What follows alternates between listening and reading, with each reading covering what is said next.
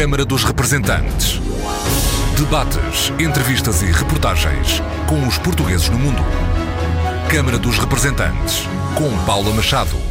Bem-vindos ao Câmara dos Representantes da RDP Internacional. Hoje com dois convidados vindos diretamente de terras de Sua Majestade do Reino Unido. São eles Sérgio Tavares, conselheiro das comunidades portuguesas eleito pela Escócia, a viver em Glasgow, e Paulo Costa, do Grupo Migrantes Unidos e do movimento Também Somos Portugueses. Bem-vindos ao Câmara dos Representantes. E para começar, hoje vamos falar do tema que tem dominado as atenções da comunidade portuguesa no Reino Unido, nomeadamente a situação de crianças portuguesas, crianças que estão a ser retiradas aos pais pelos serviços sociais britânicos. Isto na sequência de uma reportagem de uma televisão portuguesa, mais concretamente da TVI.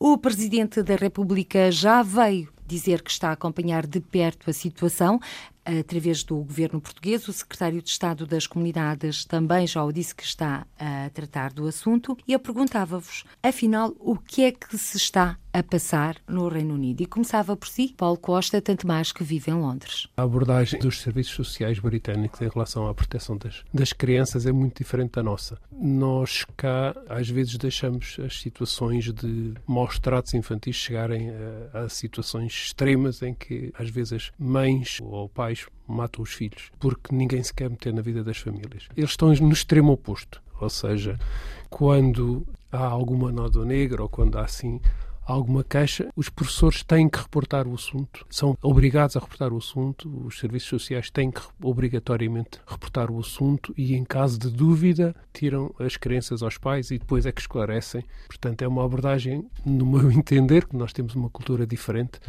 que peca por exagero. Em alguns casos, eh, nessa reportagem, por exemplo, um, um, dos casos que foi falado de uma senhora que dizia que a filha que tinha sido retirada e que tinha ido para a má vida a seguir, a própria filha veio dizer que tinha sido de facto maltratada e ainda bem que a tinham tirado à mãe. Portanto, há outros casos que nós vimos, casos de pessoas que foram, de facto, foram passando por situações aflitivas, por, por casos que eles tiveram uma atitude maximalista de, ok, em caso de dúvida tiramos e depois logo vemos o que é que se passa. Cada caso é um caso, eles são exagerados na maneira como tratam isto. Isso não é só em relação aos portugueses, isso é em relação de modo geral, a toda a população britânica. Não, não há nenhum complô em relação aos imigrantes, como foi dito nesta reportagem. A única questão que há em relação aos imigrantes é, às vezes, dificuldades culturais e de linguagem, porque nessa reportagem falava-se de uma mãe que tinha dito que sim, senhor, que davam-se papo à criança, isso para eles é anátema, não, não, não se pode,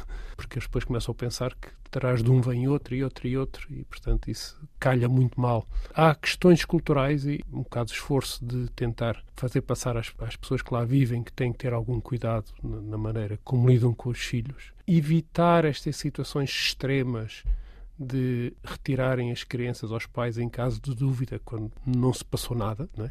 quando do nosso ponto de vista não se passou nada, é um esforço que se calhar terá que ser feito, mas é, é, estamos na altura pior para o fazer, estamos na altura em que há um, um aumento de xenofobia no, no, Reino Unido e nós chegarmos e, e comunidade portuguesa começar, por exemplo, a pôr em questão a maneira como eles fazem esta proteção exagerada das crianças é capaz de levantar problemas porque eles já estão um bocado de pé atrás em relação aos imigrantes. Mas provavelmente é, é um esforço que tem que ser feito no sentido tentar falar com psicólogos e pessoas de segurança social no sentido de tentar alertá-los que, olha, há questões culturais e se calhar vejam lá, não sejam tão exagerados nisso. Acho que temos que fazer uma ponte com serviços sociais ingleses e tentar explicar-lhes que alguma coisa não é necessariamente que aconteça, não é necessariamente o risco da criança, mas é, é um esforço complicado. Eh, aliás, o Consulado-Geral de Portugal em Londres veio mesmo publicar um comunicado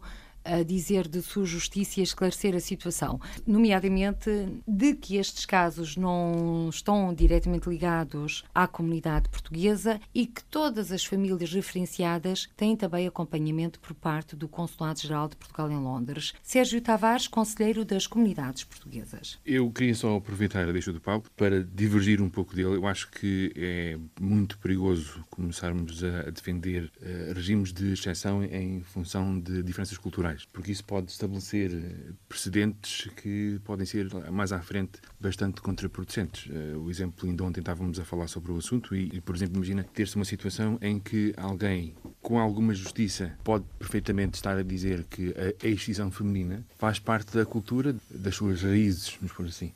E isso não é aceitável. Portanto, se se começa a embarcar em função de abrir exceções, em função de tradições, em função de modos de atuar, formas de fazer as coisas diferentes daquelas que são as vigentes no Reino Unido, pode-se acabar com um sistema que é por, por, simplesmente incontrolável e não é viável em termos de gestão minimamente sã. Estava mais a falar em termos de haver uma pedagogia. Mas, mas lá está, mas essa pedagogia deve ser feita eh, para, com a comunidade portuguesa, no sentido de que ela passe a perceber melhor como é que as coisas são feitas ou não no Reino Unido e não pôr o foco no lado britânico da coisa em, termo, em termos de eh, olhar de uma forma mais facilitista, vamos por assim, em relação àquilo que acontece, na, neste caso, até na casa de cada um. Ou seja, para si, Sérgio Tavares, fundamental é mesmo que as pessoas conheçam as leis do país para onde imigram. Neste caso, estamos a falar do Reino Unido. Perfeitamente. É a velha máxima. Em Roma, ser humano. E aqui, como em todos os outros casos, isso tem que se aplicar. E para mais, como Paulo disse bem, no ambiente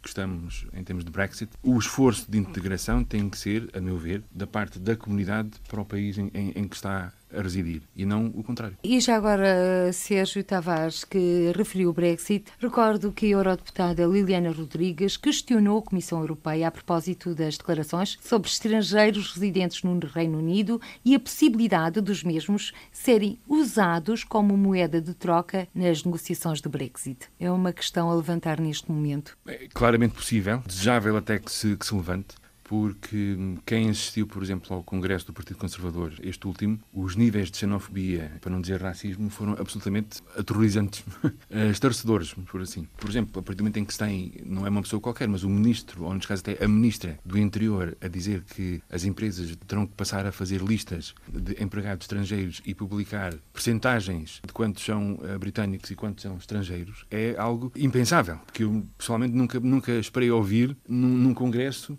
de um partido que está no governo. Mas já agora deixe-me lançar uma acha para a fogueira e também para o Paulo Costa, como é óbvio, não para a fogueira. Estamos a falar dos estrangeiros e de repente eh, surgiu-me, porque julgo que é emblemático e é quase universal, os clubes de futebol britânicos porque estão cheios de estrangeiros, incluindo portugueses. Paulo Costa. E ainda vou mais longe, o próprio marido da rainha é estrangeiro, ele é, é grego, de origem. Portanto, provavelmente a rainha vai ter que fazer uma lista a dizer que o marido faz parte dos estrangeiros do Palácio de Buckingham. Ou seja, o ridículo é que nós chegamos. A questão da moeda de troca, pronto, nós já percebemos que o governo inglês vai ter uma, uma perspectiva de puxar o mais possível para a questão do, de impedir o acesso de estrangeiros ao Reino Unido, porque acham que foi esse o mandato popular e como o presidente do Conselho Europeu ontem disse que não vai haver alternativa ao hard Brexit, parece ser no Brexit. Portanto, acho que vamos passar por alguns momentos complicados e, infelizmente, vamos passar por essa questão de usar-nos como moeda de troca.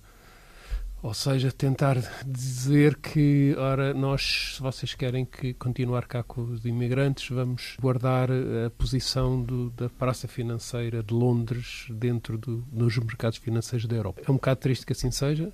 A questão também, por exemplo, põe-se a outros níveis. Por exemplo, houve um debate entre o Prime Minister question time no, no Parlamento em que o, a oposição e o, o primeiro-ministro a primeira-ministra discutem questões. Por exemplo, foi levantada a questão das grávidas estrangeiras terem que provar que têm direito a ser assistidas nos hospitais britânicos porque eles têm aquela teoria de que as pessoas vão todas ao Reino Unido para serem tratadas, porque parece que não há mais sistema de saúde em, em lado nenhum. E, portanto, foi posta essa questão e ela respondeu: sim, sim, vai ter que mostrar, a não ser que esteja em situação de risco de vida, vai ter que mostrar e provar que tem direito a usar os serviços sociais britânicos, os serviços médicos britânicos. Portanto, estamos neste ponto. Podemos depreender pelas suas palavras e fazendo uma interpretação mais extensa que o Reino Unido está naquela situação orgulhosamente sós, como Portugal já esteve no passado, durante o Estado Novo. Estão a caminhar para isso, nitidamente. Aliás, foi, uh, é repetido uh, continuamente uh, essa tese de que sozinhos eles vão ter vão estar livres das amarras e das restrições da União Europeia e vão poder ter relações comerciais com o resto do mundo, que até agora parece que estavam impedidos de fazer. De facto, é, sim, eles estão numa de orgulhosamente sós neste momento. E na Escócia, fazendo este paralelismo que faz parte do Reino Unido, Sérgio Tavares? Eles na Escócia têm uma perspectiva muito mais internacionalista, na perspectiva que eu tenho, e falando com eles, desde até mesmo dentro do Partido Nacionalista Escocês, tem muito mais uma perspectiva de nós em, em vez de eu. Basta ver que eles são ardentemente pró-europeístas, grosso modo. Em termos gerais, em termos britânicos, eu acho que eles têm, de facto, uma perspectiva insular muito arraigada. Aquela velha expressão no Reino Unido que é no voeiro no Canal da Mancha o continente está isolado. uh, uh, e, é, e é uma grande verdade. Aqui há um tempo, um amigo meu perguntou, em conversa sobre isto do Brexit, já há bastante tempo, disse-me uma piada que eu acho que, é, que, é, que diz muito sobre, sobre a mentalidade de uma certa secção da, da, da, sociedade britânica, que é que, dizia ele, que o problema é que há muitas pessoas neste país que pensam que vivemos numa, na era da Elizabeth, à qual eu respondi, mas de facto vivemos numa era da Elizabeth. Ao que ele depois respondeu, sim, sim, mas Elizabeth primeira e não Elizabeth segunda. E isso, de facto, diz muito sobre uma como eu estava a dizer há bocado, sobre uma perspectiva que uma larga secção da, da, sociedade britânica tem e que está bastante refletida no atual governo e no atual Partido Conservador, que tem, de facto, essa perspectiva que nós, Reino Unido, conseguimos sozinhos, orgulhosamente sós, mais e melhor que todos os outros. E então, como é que fica a Escócia nesse panorama, já que se está a pensar num novo referendo? É, de facto, uma situação muito interessante, porque se vai revisitar o que se passou em 2014, em termos do referendo. Eles acabaram de anunciar em Edimburgo que vão introduzir uma nova lei que, por sua vez, irá permitir mais à frente convocar o segundo referendo. E aí, quando, quando isso se der, que não acho que vai ser a curto para prazo. Para a independência da Escócia. Não acho que será algo a curto prazo. A Nicola Sturgeon vai esperar para ver o que é que se vai passar no Reino Unido, globalmente em termos das negociações com a Comissão Europeia e com os outros países da União Europeia, para ver qual a melhor forma de avançar porque ela só vai de facto convocar um referendo quando tiver a absoluta certeza que vai ganhar. Senão ela não arrisca, porque senão eh, duas derrotas seguidas, aí sim arrumaria a questão da independência por, por no mínimo uma geração. E, e ela até já começou a falar, por exemplo, em termos de modelar o acordo do Reino Unido para com o resto da União Europeia. Vamos ver. E o interessante, do, do ponto de vista de muita gente nessa altura, quando o segundo referendo se realizar, e eu acho que se vai de facto realizar, é que vai haver muita gente que em 2014 votou contra a independência para, para precisamente uh, garantir a permanência da Escócia na União Europeia e agora vai ser exatamente o oposto, que é votar a favor da independência para tentar garantir a permanência de, da, da Escócia dentro da União Europeia.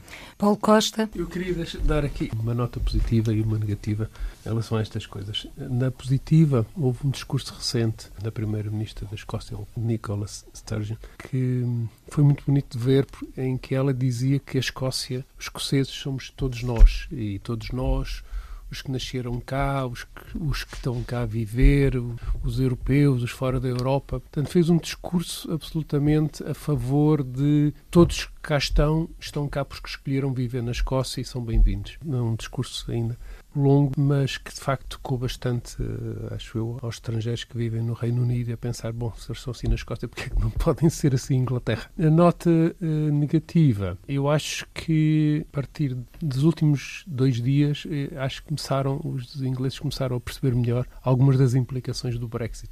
E então acho que não consigo explicar às pessoas o que é o Marmite, mas houve neste momento uma primeira consequência de, do Brexit foi a descida 15% ou mais da Libra. já, já vem deu, 17%.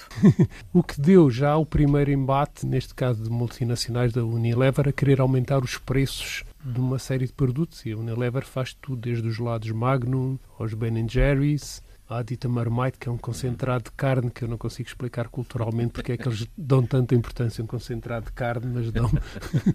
e então estava a haver falta de produtos no, no, no continente lá do sítio, no Tesco, porque estavam a negociar eh, a questão do aumento dos preços de todos esses produtos que, que a Unilever vende. Ou seja, os aumentos de preço associados à baixa da Libra estão a começar a acontecer e, e, estão a começar a morder nas pessoas. E, Paulo Costa, vão ter repercussões e têm repercussões diretas na comunidade portuguesa, que não se pode entender como uma comunidade estrangeira, já que é uma comunidade oriunda de um país da União Europeia. Sim, o bacalhau vai aumentar. Mas eles estão a sentir, porque quando emigraram para. Aliás, o Reino Unido tem sido o principal destino da imigração portuguesa nos últimos anos. As pessoas foram com uma determinada expectativa, nomeadamente em função da Libra, e agora a Libra começa a descer. Portanto, podemos estar aí perante uma situação económica complexa. Para além, depois, de direitos que podem ser restringidos. Temos também outro problema entre a nova vaga de imigração, a imigração mais recente, e a imigração mais antiga. Paulo Costa. Pois, as pessoas que transferem dinheiro para Portugal regularmente, ou porque estão cá a comprar uma casa, ou porque têm uma família, de repente isso passou a ser muito mais complicado, não é? com as tais 17% de descida da Libra. Isso quer dizer que todas essas transferências pesam muito mais na carteira das pessoas. E, de facto, em termos económicos, as pessoas para além das questões da xenofobia, ou seja, de, desta desconfiança em relação aos estrangeiros, que até agora passou a ser quase diária, quer através da atitude de pessoas, quer através das atitudes do governo, aliado de facto à, situação económica ou financeira ou cambial de que o dinheiro inglês agora vale muito menos, de facto acho que começam a haver pessoas a pensar duas vezes se o Reino Unido é o melhor sítio para se estar. A Sérgio Tavares? De facto, põe-se, e, e, não só na Escócia, mas em todo o Reino Unido.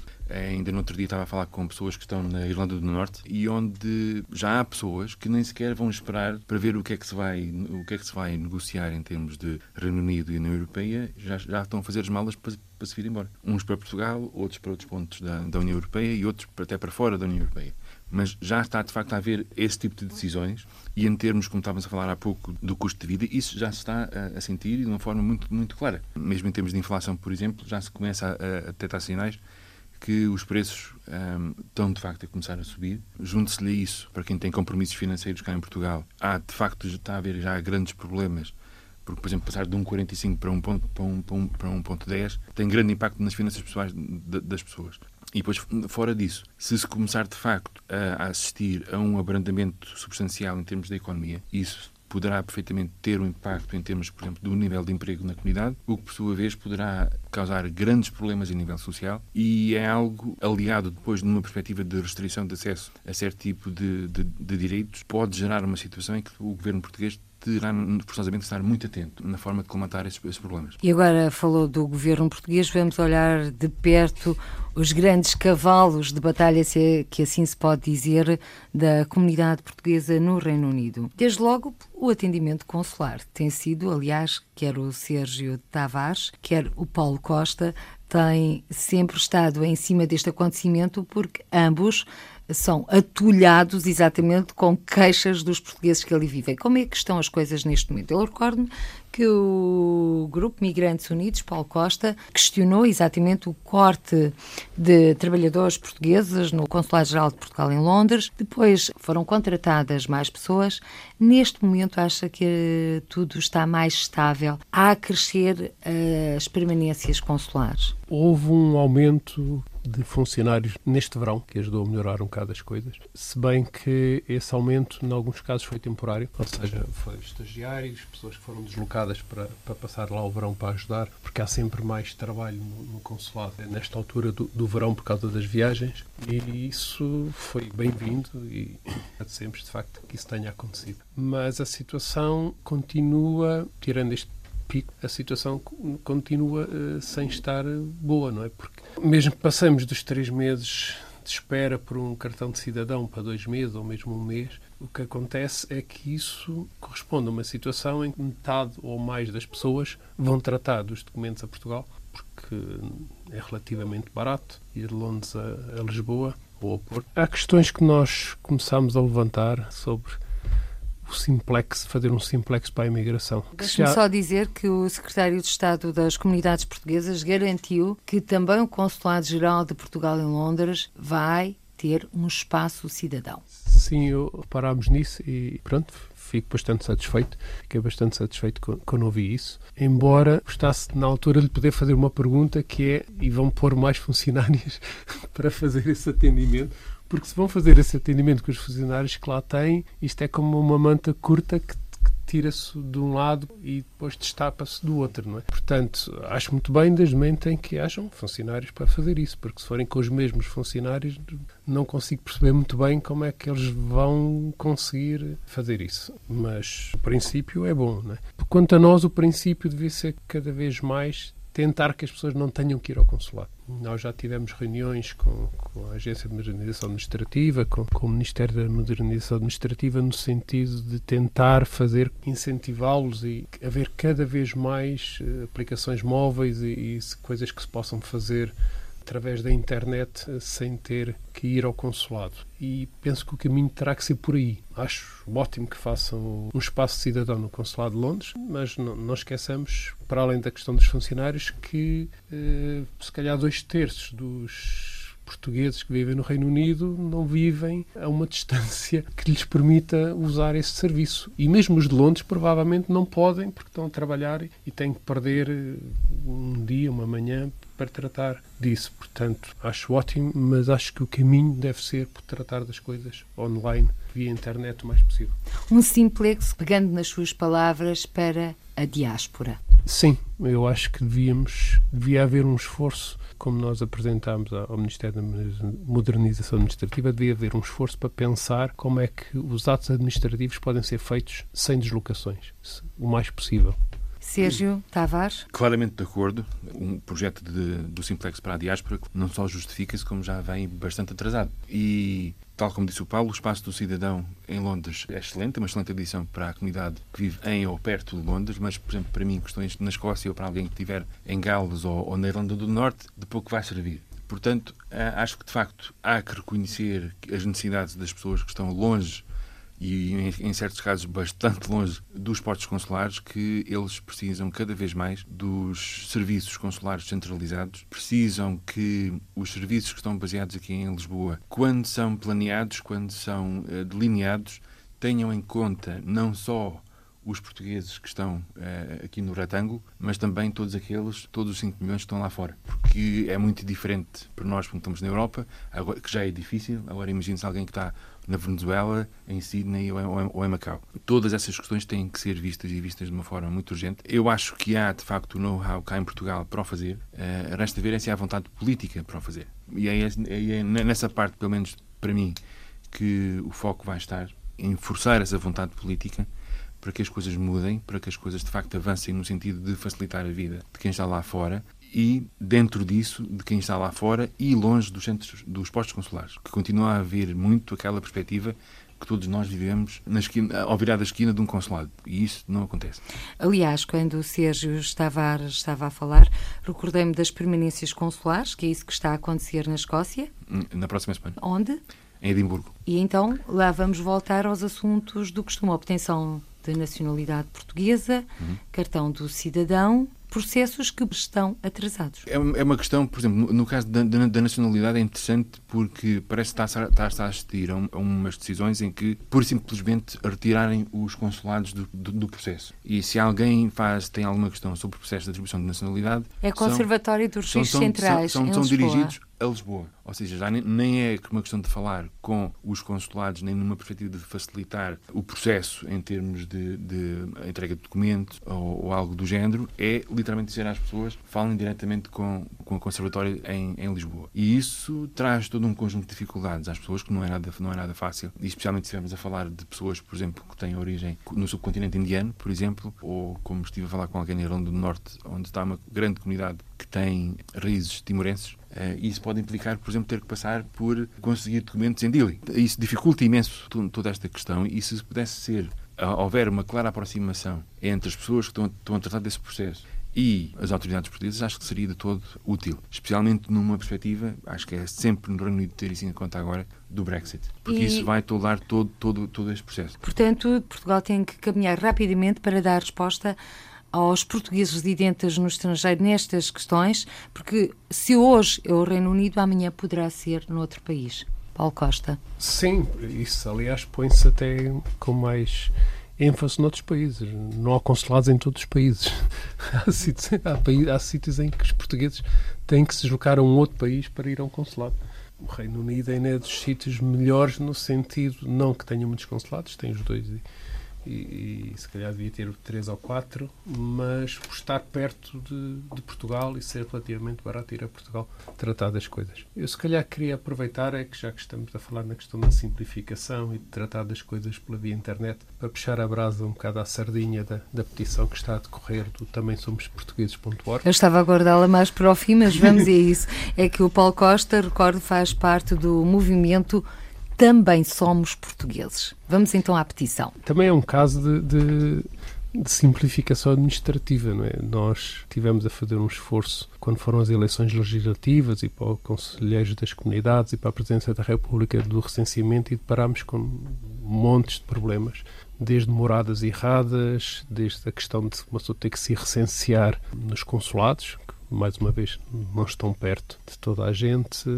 quer de questões de depois, quando nas próprias votações, de coisa, situações completamente anómalas, boletins de votos que vão parar ao sítio errado. Oh, Paulo Costa, deixe-me só cortar-lhe um pouco a palavra para recordar que hoje, dia 14 de outubro de 2016, Há um ano, neste mesmo dia, 14 de outubro de 2015, contavam-se os votos dos portugueses contavam-se os votos dos portugueses residentes no estrangeiro para a Assembleia da República. Um processo moroso em que se fecharam mesas de contagem de votos, em que, entretanto, se tiveram de abrir de novo porque iam chegando envelopes. Para além da lista negra que o Ministério da Administração Interna tem, das pessoas que não recebem boletins de voto porque não votaram uma ou duas vezes, que é uma situação. Não votando duas vezes, o boletim de voto não é enviado. Pois, mas isso provavelmente é inconstitucional. Mas pronto, isso tem a ver com as questões do recenseamento estarem complicadas pela maneira como, como, são feitas. Portanto, nós, devido a isto tudo, foi lançado este movimento do também somos portugueses.org, que está disponível para quem quer assinar a petição. Já estamos quase nos 4 mil que permitem que as nossas sugestões sejam debatidas no plenário da Assembleia da República. Portanto, quem ainda não fez, faço um apelo para que vá ao, ao site também somos portugueses.org e assine a petição. O que nós estamos a pedir é que o recenseamento possa ser feito pela internet, como já acontece no Reino Unido, que o recenseamento seja automático quando uma pessoa muda de morada no cartão de cidadão e que o voto possa ser feito pela internet, como já acontece em França e na Estónia. Vi hoje a notícia que vai começar a ser também feito na Holanda. Portanto, o terceiro país europeu em que estamos a avançar com um piloto eh, nesse sentido. Nós temos, neste momento, eh, estado em contacto com a Assembleia da República no sentido de haver um debate sobre este tema eh, que foi aceito, ou seja, a Comissão Parlamentar dos Negócios Estrangeiros e Comunidade Portuguesa aceitou promover este debate, que provavelmente terá que ser feito em conjunto com a Comissão Parlamentar de Direitos, Liberdades e Garantias, e nós estamos a envidar os esforços para que isso possa acontecer no início de 2017, eh, de maneira a que uma vez que se entregarmos a petição mais ou menos por essa altura, já tivemos as 4 mil assinaturas, que possamos discutir os termos de alterações eh, às leis eleitorais para os imigrantes durante a primeira metade de 2017. É este o nosso objetivo. Paulo Costa, neste momento, quantas assinaturas tem esta petição? A última vez que vi tínhamos 3.835. Já não falta tudo. não. É. Pois, vamos querer um bocadinho mais que as 4 mil, porque há sempre pessoas que possam ter os, os números de documentos errados, portanto é sempre de boa prudência não entregar com 4 mil, entregar aí com umas 4.500 pelo menos. Os portugueses residentes no estrangeiro, nomeadamente através da rede de conselheiros das comunidades portuguesas, estão a fazer essa promoção? Em alguns casos, eh, não todos, não sei se em alguns casos há, há um grande conforto com a situação existente e, e, e, portanto, não há assim uma motivação tão grande. Noutros casos, sim, noutros casos tem havido uma colaboração muito grande de, de conselheiros e, e portanto, há, há, países que estão mais a colaborar mais do que outros. Nós tentamos chegar a todo lado. Nós, aliás, nós temos estatísticas no site também somos portugueses.org e há portugueses a assinar a petição desde Andorra até ao Vietnã. Sérgio Tavares já assinou a petição? Já, já, já há bastante tempo. Estou entre os, os apoiantes de, de, de primeira hora, vamos por assim. Faz todo o sentido, desde o recenseamento até ao, ao voto como já tive a ocasião de dizer aqui num estúdio, deve-se facilitar ao máximo. A solução passa claramente pelo voto eletrónico. Haverá sempre quem escolha não votar, mas isso é inevitável. Mas para aqueles que de facto querem votar, deve-se deve fazer tudo o que for possível para que eh, as pessoas possam exprimir a sua, a sua, vontade democrática. E isso passa para a esmagadora maioria de nós que não está perto, nem, nem, não está perto de uma mesa de voto, por poder fazê-lo por voto eletrónico, entendido como voto eletrónico descentralizado, ou seja, estou em casa, ou estou no trabalho, ou estou na rua e posso fazê-lo através do meu smartphone ou em casa através do meu computador.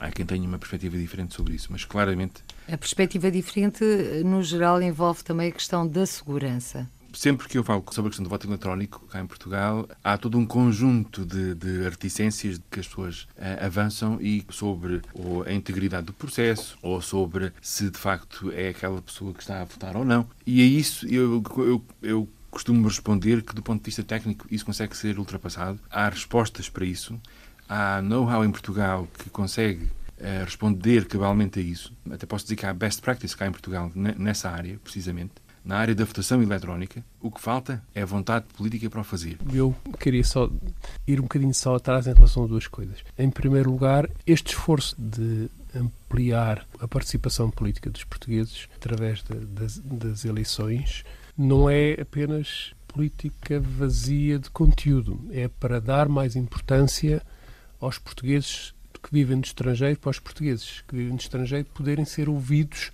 e ter uma voz mais forte. Ou seja, não é apenas uh, ok, vamos ter mais gente a votar para eleger os mesmos deputados. Não, é para conseguirmos que nós todos que vivemos no estrangeiro sejamos ouvidos em tudo o que nos diz respeito, quer através desta simplificação dos processos administrativos, quer através, por exemplo, das questões do, de, das poupanças dos imigrantes, quer através das questões, por exemplo, das reformas. Tudo isso são, são questões que são importantes para o dia, para, para o dia, -dia das pessoas e que podem ter um peso muito maior nas, em quem decide as coisas em Lisboa se uh, os portugueses participarem mais no processo político.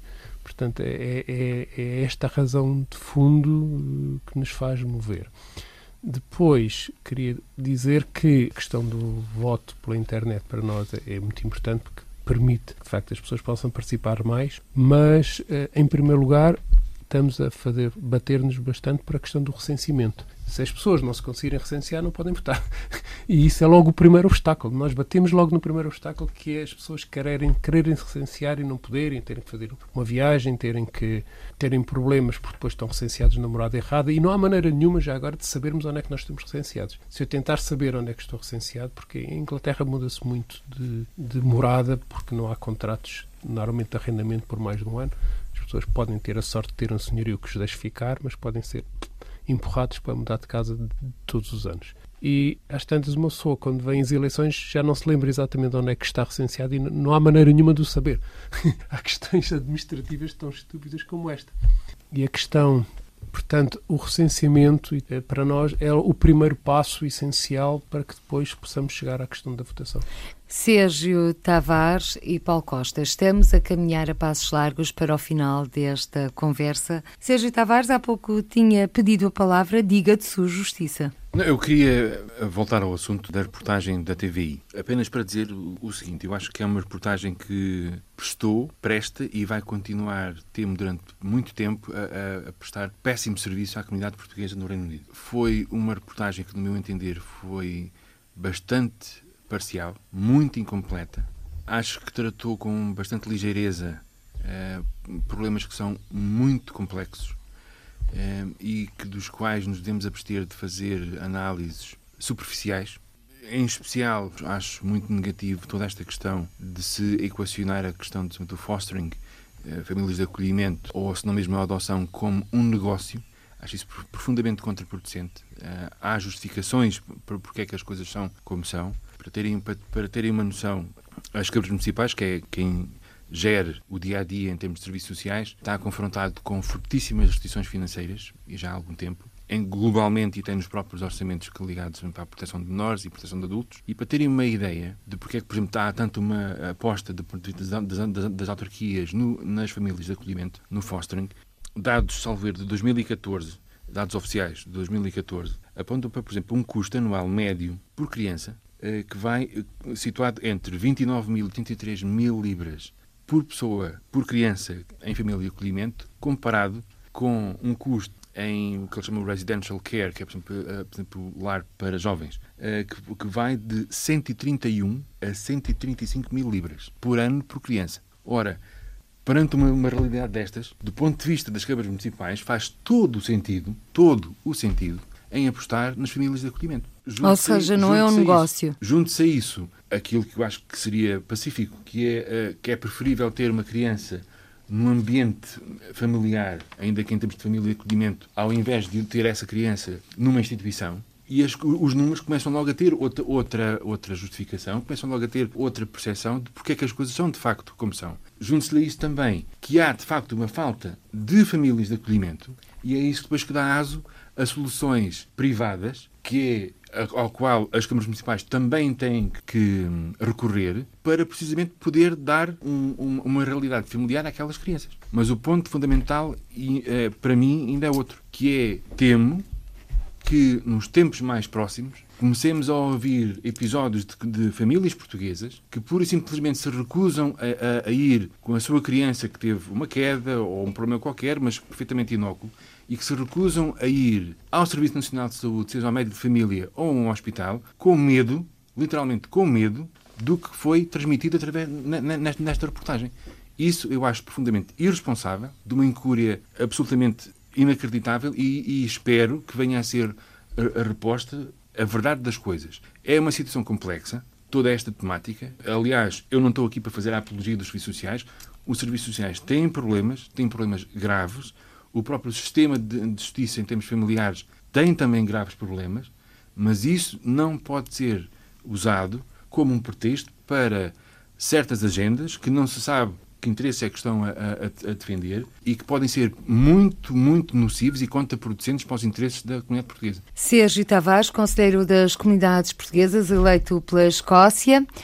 Estamos mesmo no final. Palavra agora para Paulo Costa, do Grupo Migrantes Unidos e do, e do movimento Também Somos Portugueses. Manteve encontros em Portugal durante os dias que aqui esteve. O que é que leva na bagagem para Londres? Bom, nós aqui tivemos tive algumas reuniões na Assembleia da República por causa dessa conferência que estamos a organizar. Vamos ter que ter mais reuniões sobre esse mesmo tema. Vamos ter que reunir com o Ministério da Administração Interna. Portanto, vou ter que cá voltar em breve. Agradeço a oportunidade que a RDP Internacional e a Paulo Oliveira me deram para falar nestes temas e ao Sérgio Tavares. Portanto, levo sempre daqui este sol. mas não está muito, mas pronto. Mas é o sol suficiente. Mas... O Sérgio acha que sim, certo? Perfeitamente. Para mim é verão. Muito obrigada a ambos. Sérgio Tavares, Conselheiro das Comunidades Portuguesas eleito pela Escócia, e Paulo Costa, do Grupo Migrantes Unidos e também do movimento Também Somos Portugueses.org, hoje os convidados desta emissão do Câmara dos Representantes. Por hoje ficamos por aqui. Até ao próximo encontro. Seja feliz. Câmara dos Representantes. Debates, entrevistas e reportagens com os portugueses no mundo. Câmara dos Representantes, com Paula Machado.